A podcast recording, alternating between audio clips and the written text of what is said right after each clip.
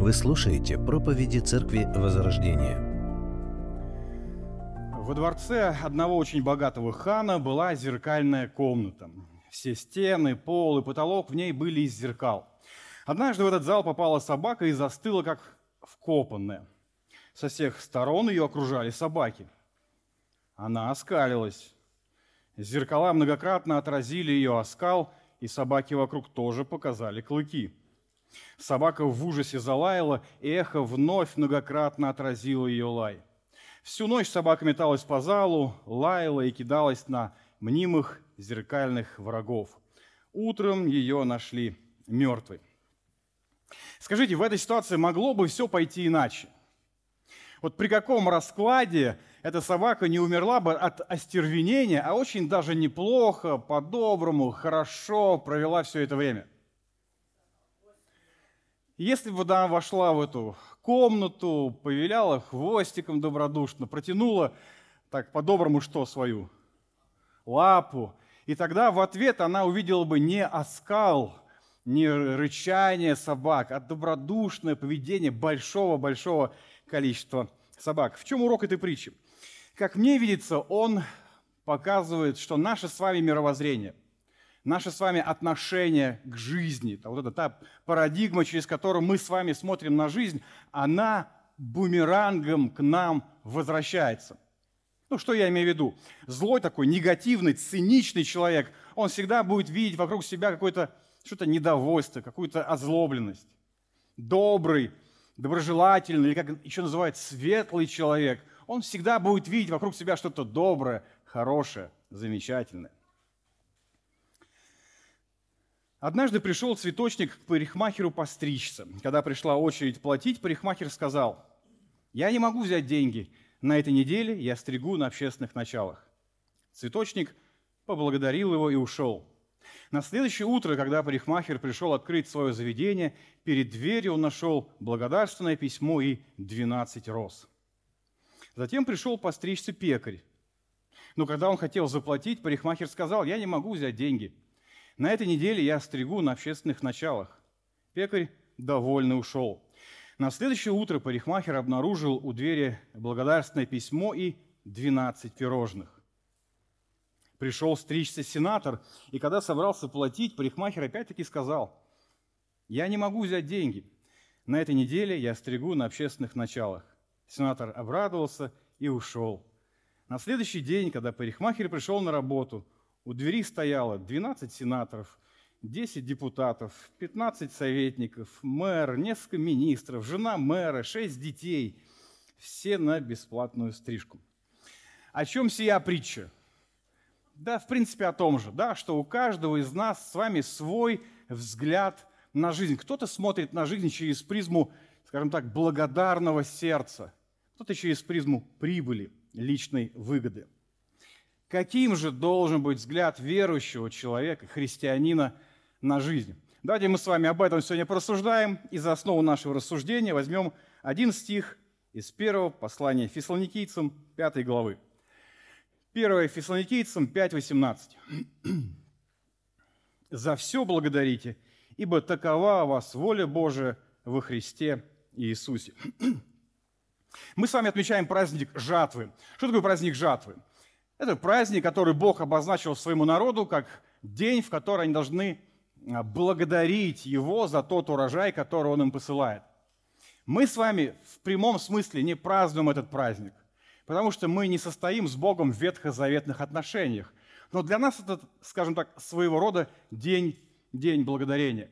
И в какой же день, как не в этот, нам с вами рассуждать о благодарности, о благодарном сердце – Чарльз Спержин говорил в свое время, «Я убежден, что церковь в наши дни многое теряет, когда не благодарит Бога за то малое, что у нее есть. У нас много молитвенных собраний, но слишком мало собраний прославления. Получается так, словно у церкви есть силы возвышать голос, когда ей что-то нужно, но ее поражает немота, когда надо прославить Господа – Итак, благодарность. Что же мы с вами узнаем о благодарности, исходя из нашего текста? Отметим несколько моментов. Первое. Обусловленность благодарности. обусловленность благодарности. За все благодарите, ибо такова у вас воля Божия во Христе Иисусе. Что такое благодарность? Благодарность – это чувство признательности за оказанное человеку добро, благо. Иными словами, благодарность, она всегда чем-то да, обусловлена. Она не сама по себе, она всегда с чем-то связана, она всегда за что-то. Ну, например, она может быть оказана, она может быть связана с оказанной человеку какой-то материальной или же физической помощью. Ну, вот представьте себе, что вы приболели. И есть человек, который узнал об этом, купил необходимую вам микстуру и прислал ее вам. Или купил вам сеточку апельсинов, чтобы витаминчик С у вас там побольше в организме его было. Или же заказал, знаете, много всяких вкусняшек и доставку определил, оплатил к вашему дому, благо сейчас это делается просто за раз. Вот такое вот внимание вызывает, конечно же, чувство признательности и благодарности. Апостол Павел как-то был благодарен верующим города Филипп за материальную помощь, которую они ему оказывали. Филиппийцам 4 глава. Вы знаете, филиппийцы, что в начале благовествования, когда я вышел из Македонии, ни одна церковь не оказала мне участия подаянием и принятием, кроме вас одних. Вы Фессалонику и раз и два присылали мне на нужду. Говорю это не потому, чтобы я искал даяние, но я ищу плода, умножающегося в пользу вашу. Я получил все и избыточествую, я доволен, получив от Епафродита посланное вами. Апостол в служении, он нуждается, в общем-то, и в поддержке, и в заботе. Ему и на что-то жить надо, да и саму заботу, вот это внимание никто не отменял. И вот приходит посланец от церкви и приносит ему определенную сумму денег. Это не только покрывает те нужды, расходы в жизни и служении, которые у него были, но это приносит ему вот эту вот признательность. Он наполняется благодарностью по отношению к церкви за оказанное ему внимание. Благодарность может быть связана не только с добрыми делами какими-то, но она может быть обусловлена и добрыми словами. Ну, представьте себе, что вы решили попробовать себя в каком-то служении. Ну, например, проповедник или преподаватель воскресной школы. Вы вышли, стали на урок, и, естественно, что произошло? Все забыли. Все мысли смешались, голос менялся от волнения.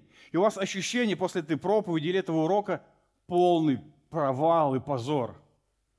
Но вот подошел человек, который сказал, спасибо – Спасибо за эти слова. Бог сегодня через тебя ко мне проговорил, и я вижу, тебе очень важно развиваться в этом направлении. Или же вы заболели, вас не было, и человек пишет вам или говорит вам, я заметил, что тебя не было, что-то случилось, потому что прям твое отсутствие, оно ощущается. Такие слова, конечно же, будут вызывать чувство признательности в сердце человека, будут наполнять его сердце благодарением. Нечто подобное в своей жизни испытал апостол Павел. 2 Коринфянам 7 глава. Когда пришли мы в Македонию, плоть наша не имела никакого покоя, но мы были стеснены отовсюду, от вне нападения, внутри страхи. Но Бог, утешающий смиренных, утешил нас прибытием Тита. И не только прибытием его, но и утешением, которым он утешался о вас – пересказывая нам о вашем усердии, о вашем плаче, о вашей ревности по мне, так что я еще более обрадовался. У апостола Павла много переживаний, связанных с церковью города Коринфа. Это касается их поведения и их отношения к нему. Это то, что печалило его. И вот в какой-то момент Тит приходит к нему и рассказывает о происходящем в этой церкви. Это не какая-то материальная помощь, это даже не какая-то физическая помощь, это просто слова, но сколько благодарности они вызывают у апостола Павла, насколько он наполняется этой признательностью за эти вести, за эту весточку. Благодарность может быть обусловлена не только добрыми делами или добрыми словами, но и просто присутствием человека. Просто когда он рядом и просто молчит. Бывают ситуации, когда не нужна никакая материальная помощь, никакие подарки, никакая даже физическая поддержка. Нужно просто, чтобы человек был рядом и молчал. Я уверен, что страдающий Иов был бы безмерно благодарен его друзьям, если бы они как начали, так бы и продолжили.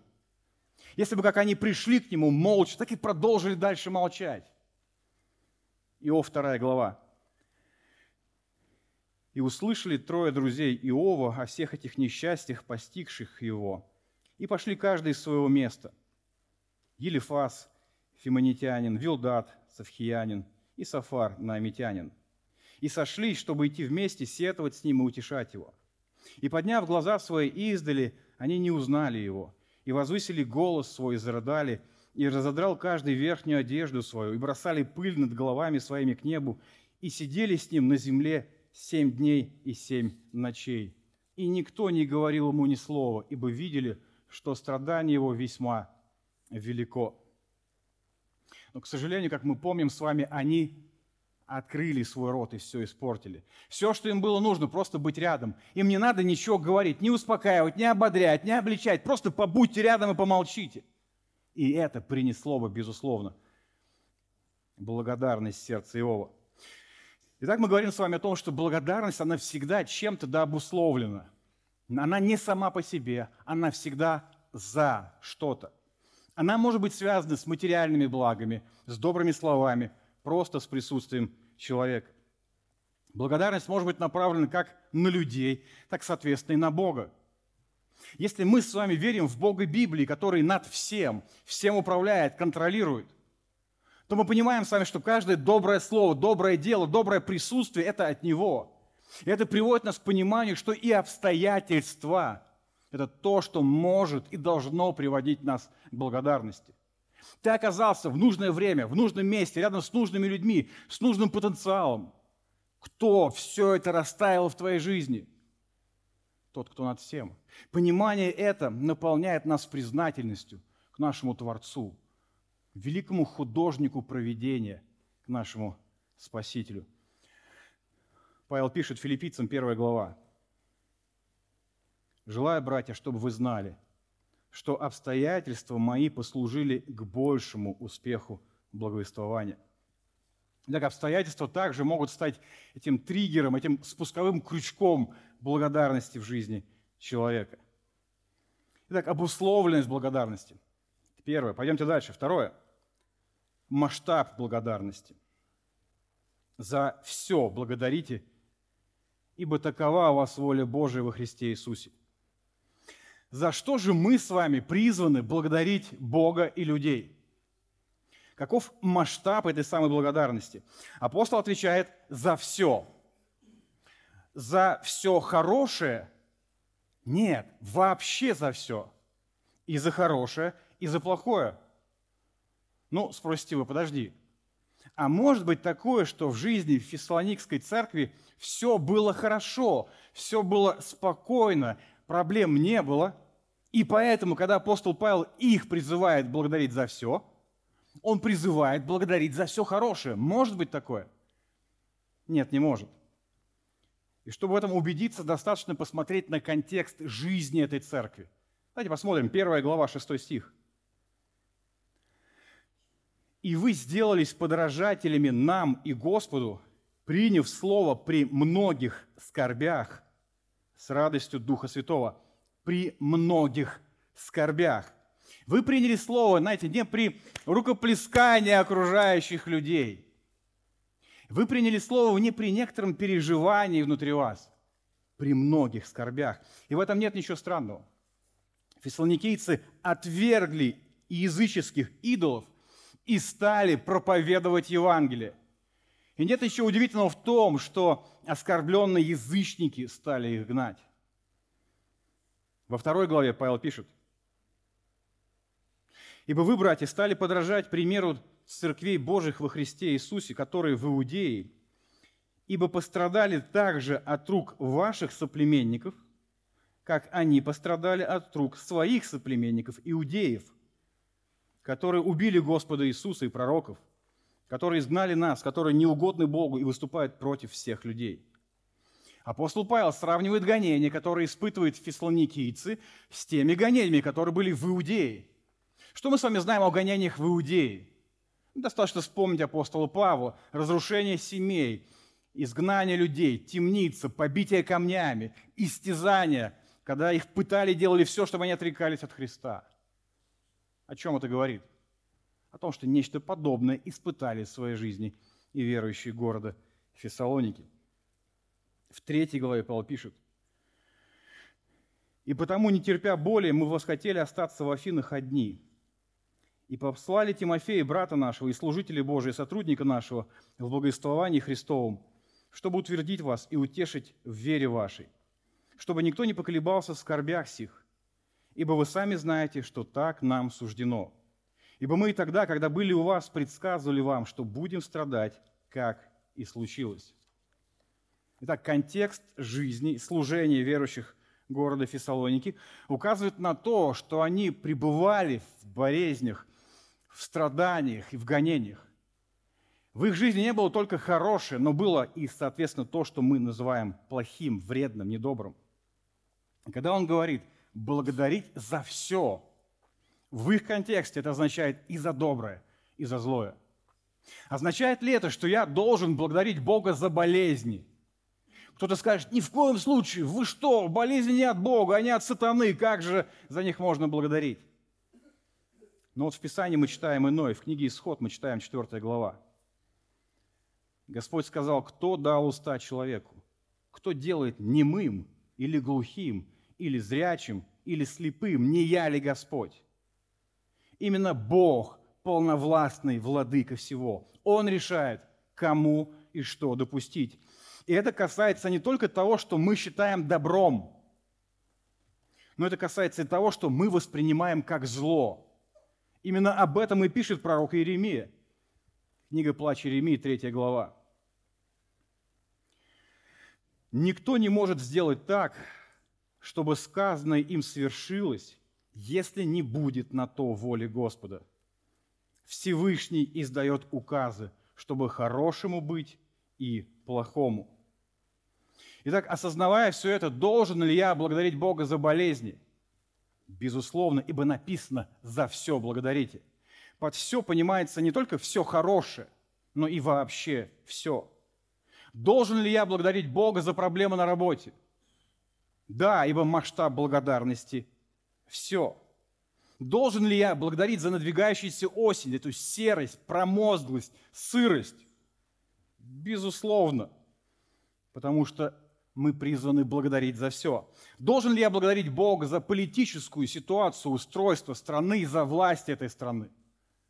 Да, потому что масштаб благодарности определяется словом «все». Распух палец. Спасибо тебе, Господи. Улетел со стремянки. Слава тебе, Господи. Скажем так, опозорился во время проповеди, все забыл или сказал что это не то. Господь, слава тебе. Сорвалась сделка, Бог, спасибо тебе. Подхватил ковид, я благодарен тебе, Господь. Именно так и поступал апостол Павел. Давайте вспомним послание к филиппийцам, первая глава.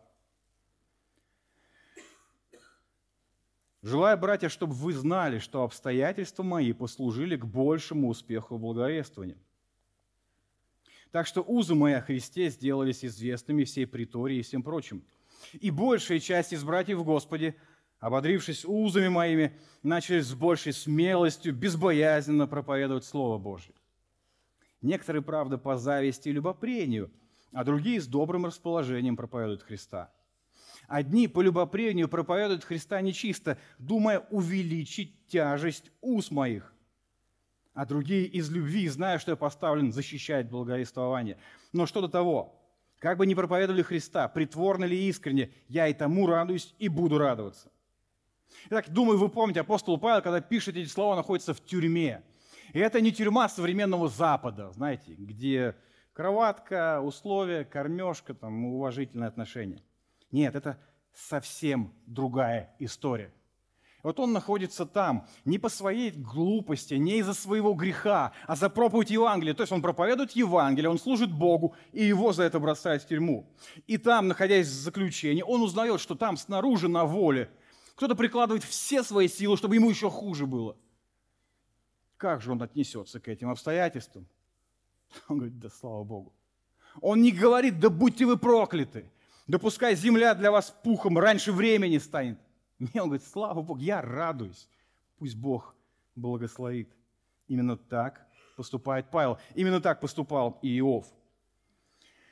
Вполне возможно, что сейчас вы, может быть, со мной не согласитесь в этих размышлениях, но я не посчитаю вас какими-то ограниченными, а лишь с уважением приму вашу точку зрения.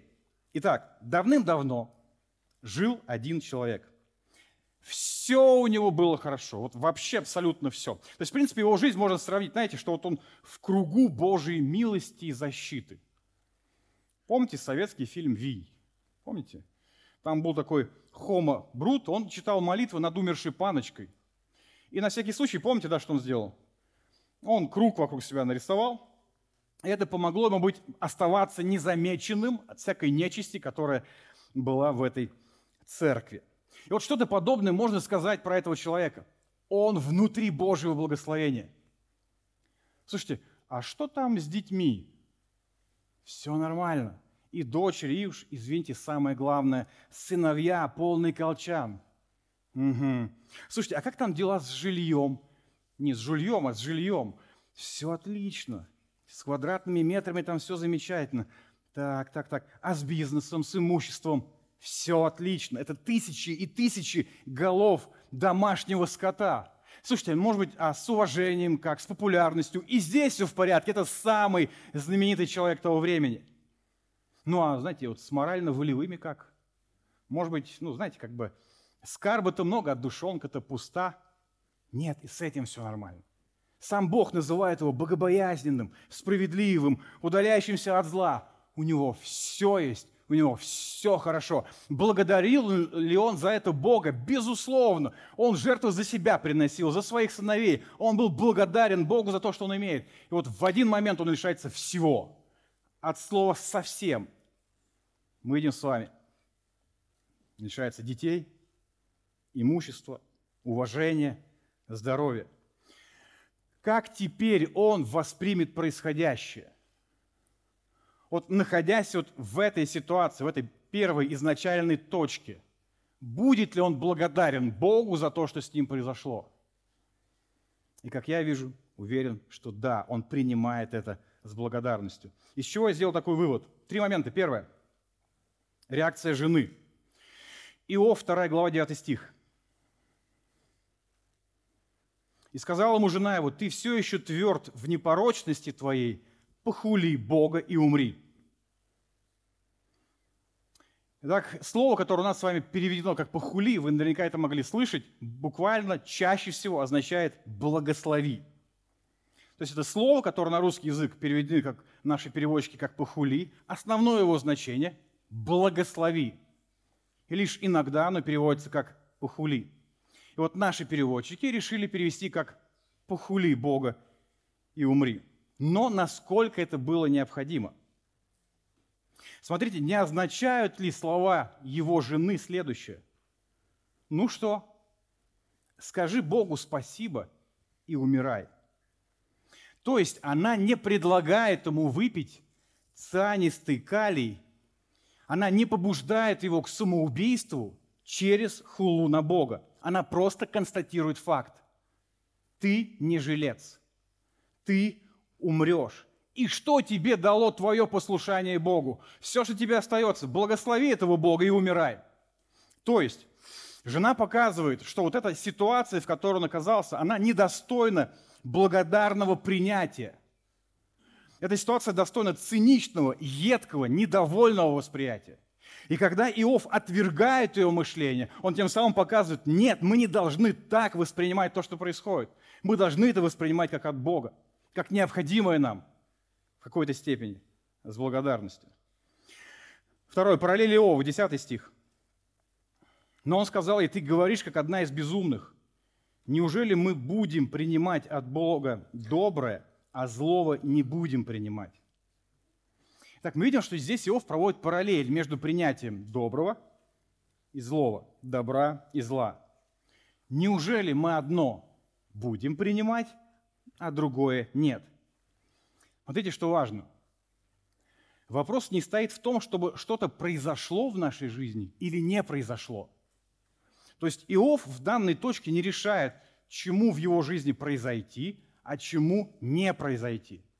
Это Бог решает. Вопрос в отношении к тому, что уже произошло. И параллель, которую здесь рисует Иов, тем самым показывает следующее.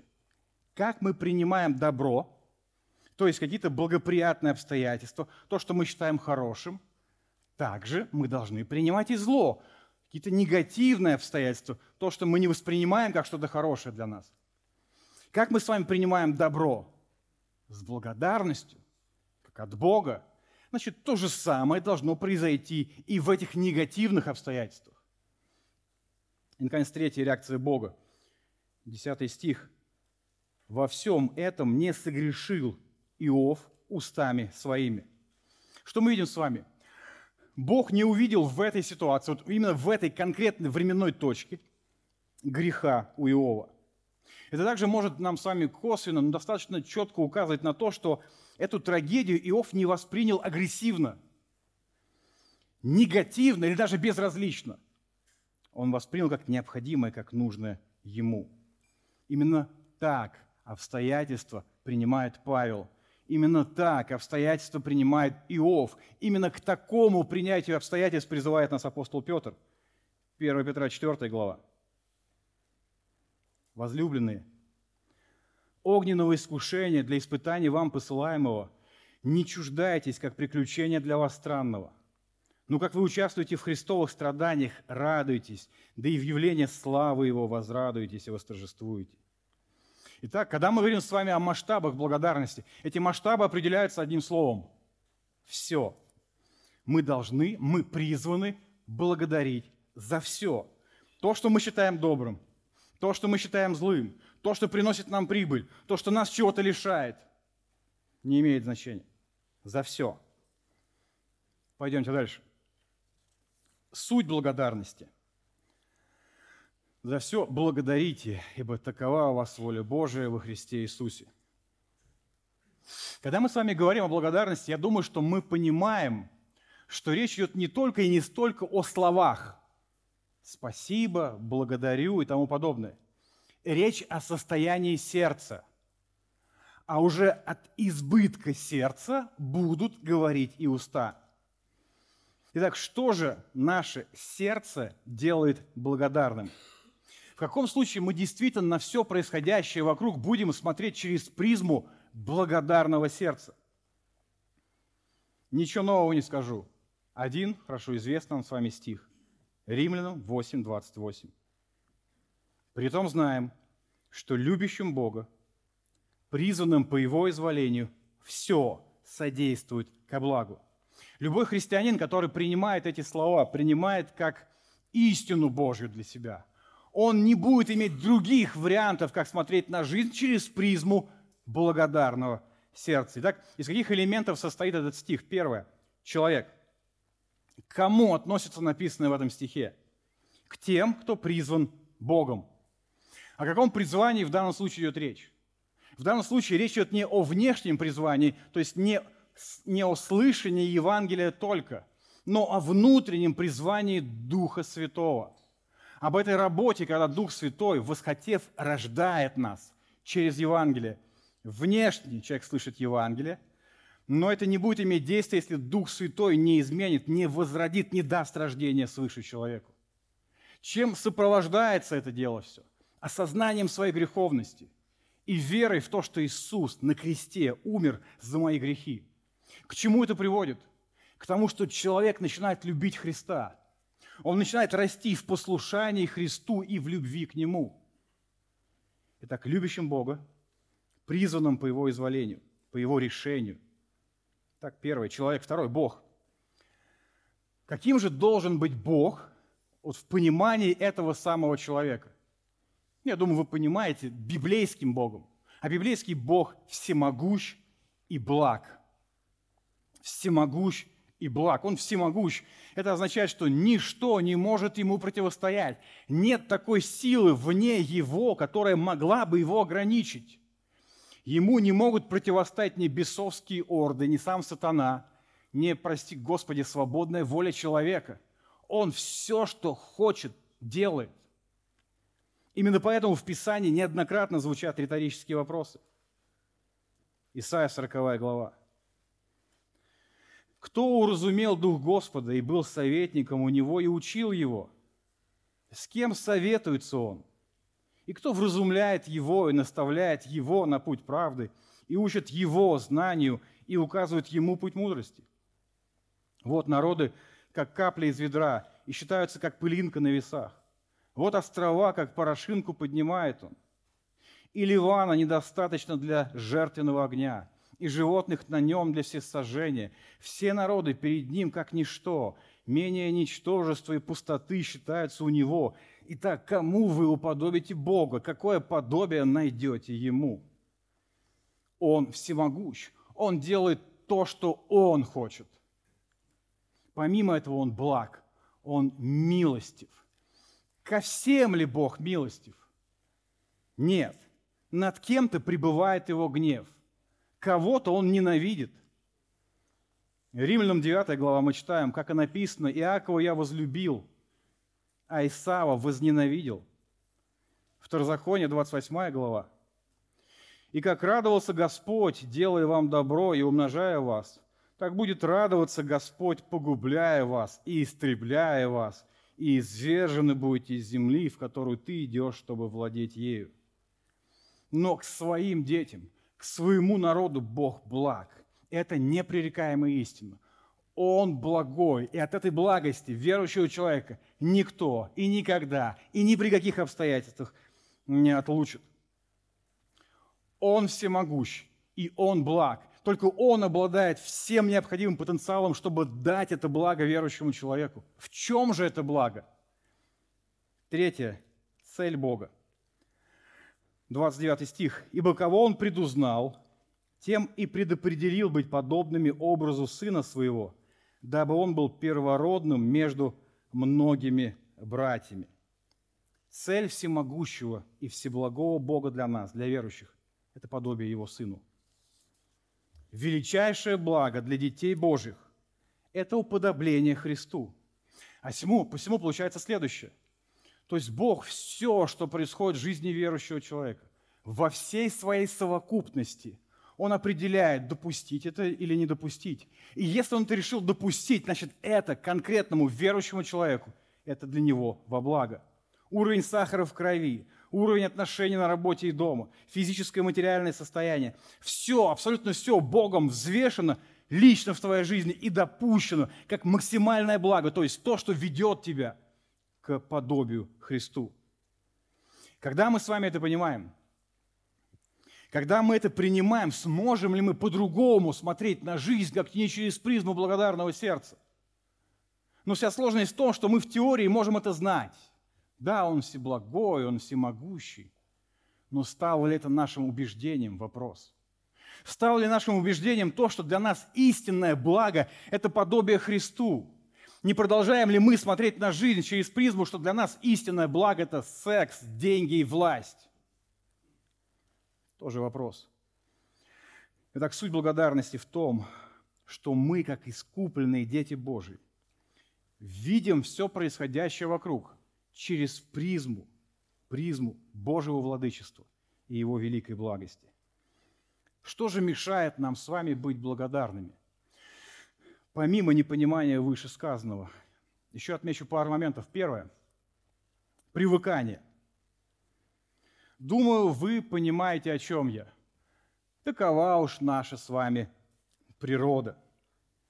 Мы привыкаем к тому, что у нас есть это нас перестает радовать, вызывать какой-то такой благодарный отклик в наших сердцах. Мужья привыкают к тому, что у них есть жены, что они опрятные, ухоженные, внимательные, доступные, что они следят за домом. А что? Она должна быть такой.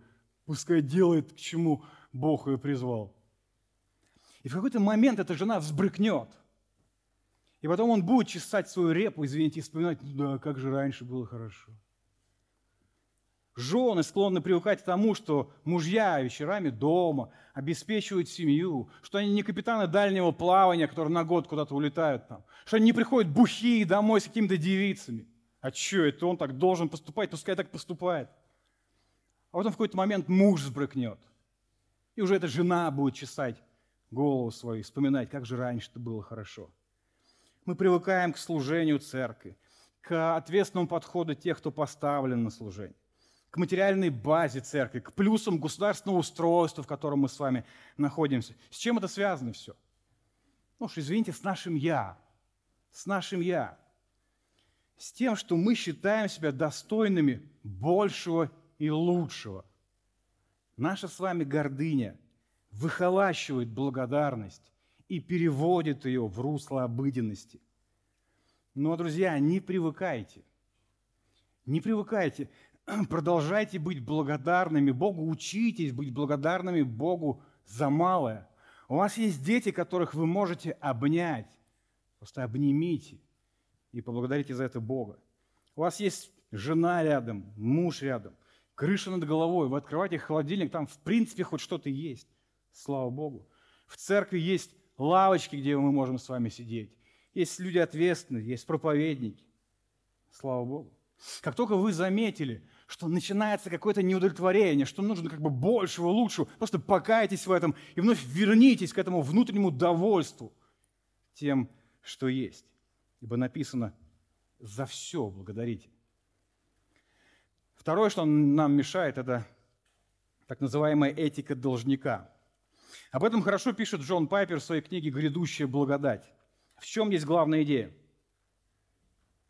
Человеческое сердце обладает способностью забывать о спонтанной природе благодарности как радостной реакции на получение благ сверх ожиданий и возможностей.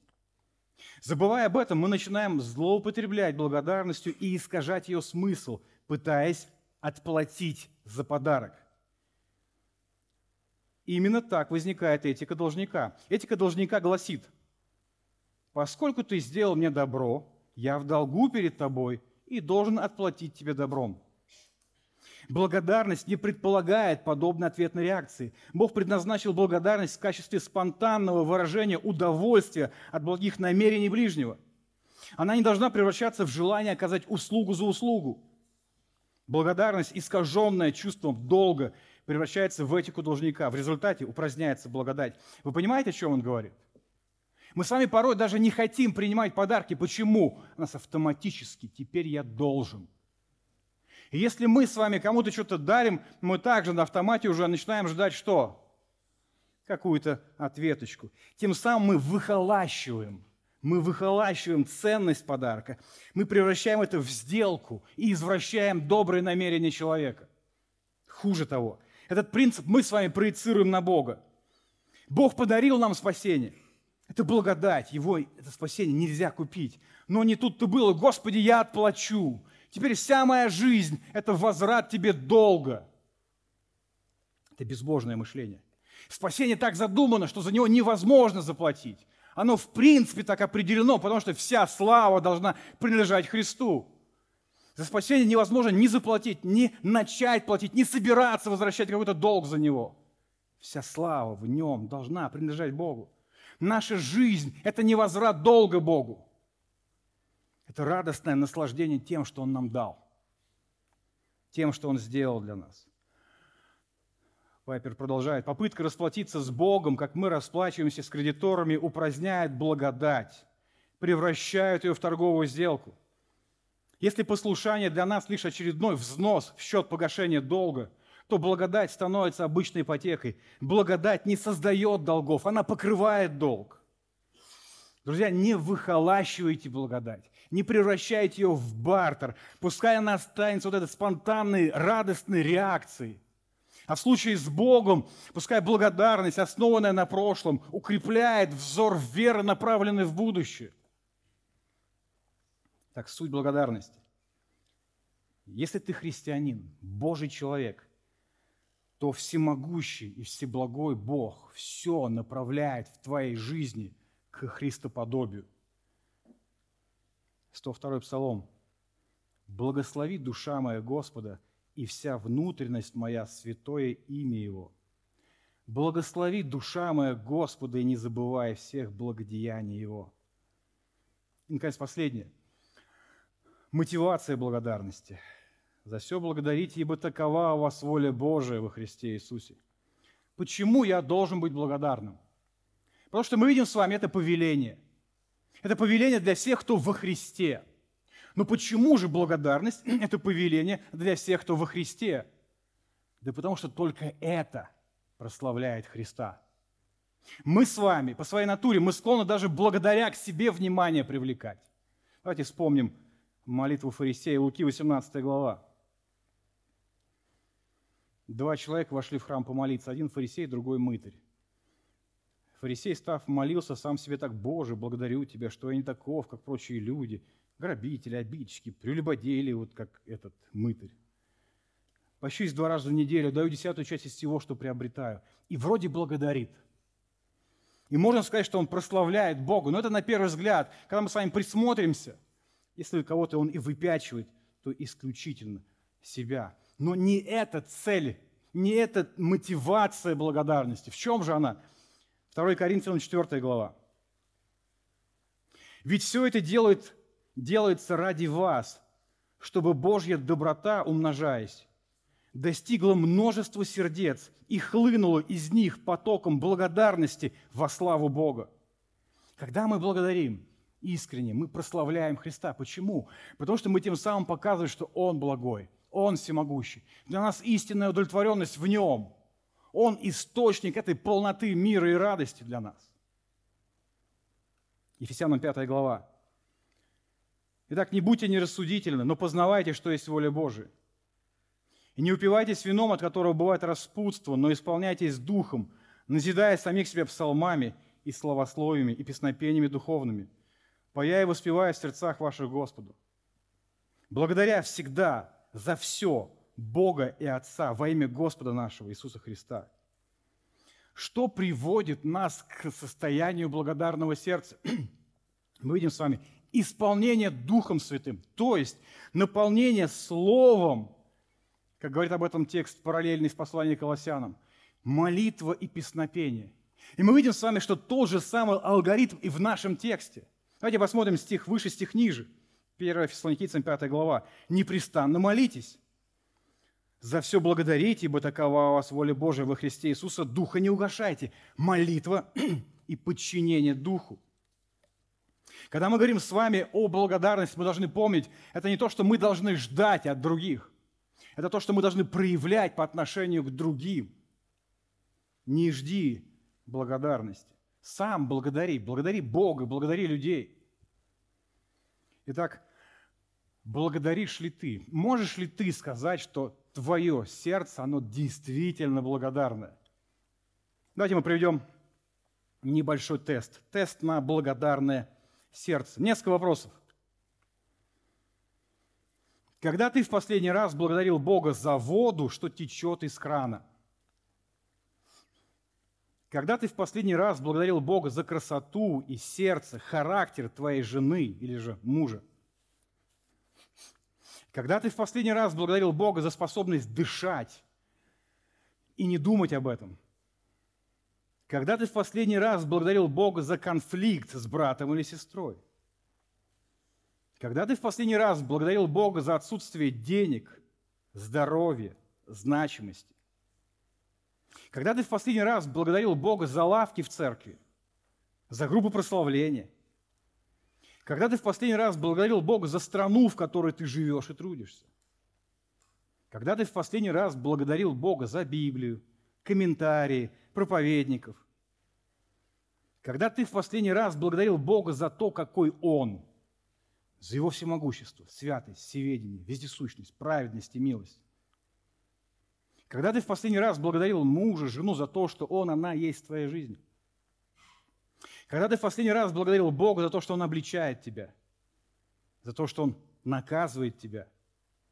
Когда ты в последний раз благодарил Бога за то, что Он приготовил тебе место в раю? Эти вопросы можно продолжать и продолжать. Я надеюсь, что практически на все из них вы сказали, да вот буквально давеча, вот буквально недавно. В заключение, хотел бы вспомнить 10 человек, Луки 17 глава. И когда входил он в одно селение, встретили его десять человек прокаженных, которые остановились вдали и громким голосом говорили, «Иисус, наставник, помилуй нас!»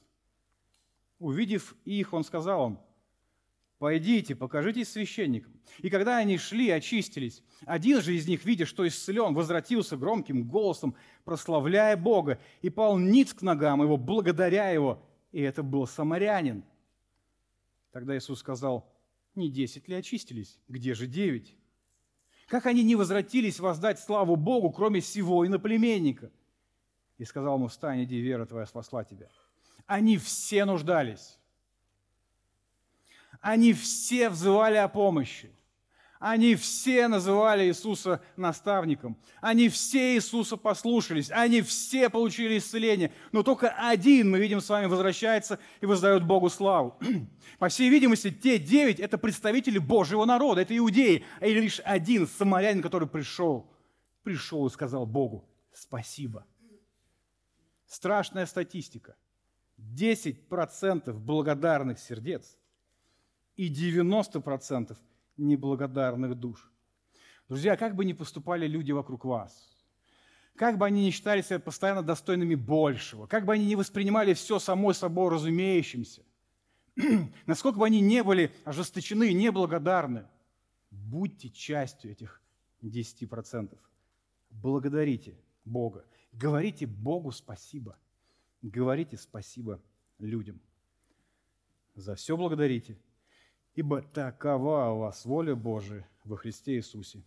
Аминь. Давайте помолимся. Отец Небесный, слава Тебе за Твое Слово. Слава Тебе за то, что Ты есть в нашей жизни. Слава Тебе, Бог, Ты достоин. Ты Творец. Ты Создатель, Ты Спаситель наших душ. Ты Бог, Ты Владыка, всем управляющий. Слава Тебе. Слава Тебе, что Ты есть любовь, Ты благодать и Ты милость. Мы славим Тебя, что Ты спас нас, призвал. Мы не искали Тебя, но Ты коснулся сердец, и мы теперь можем верить и любить Тебя, Господь. Слава Тебе. И я прошу, благослови меня, благослови каждого из нас, чтобы мы были благодарными людьми, чтобы мы смотрели на жизнь этими глазами благодарности, чтобы мы имели в своем убеждении, что всемогущий и всеблагой Бог в любой точке нашей жизни – он все делает, чтобы направить нас к истинному благу, к подобию Иисусу Христу. Господь, помоги, чтобы каждый из нас именно в этом и видел истинное счастье, быть похожим на Иисуса Христа. Благослови нас, мы нуждаемся в Тебе. Аминь. Садитесь, пожалуйста.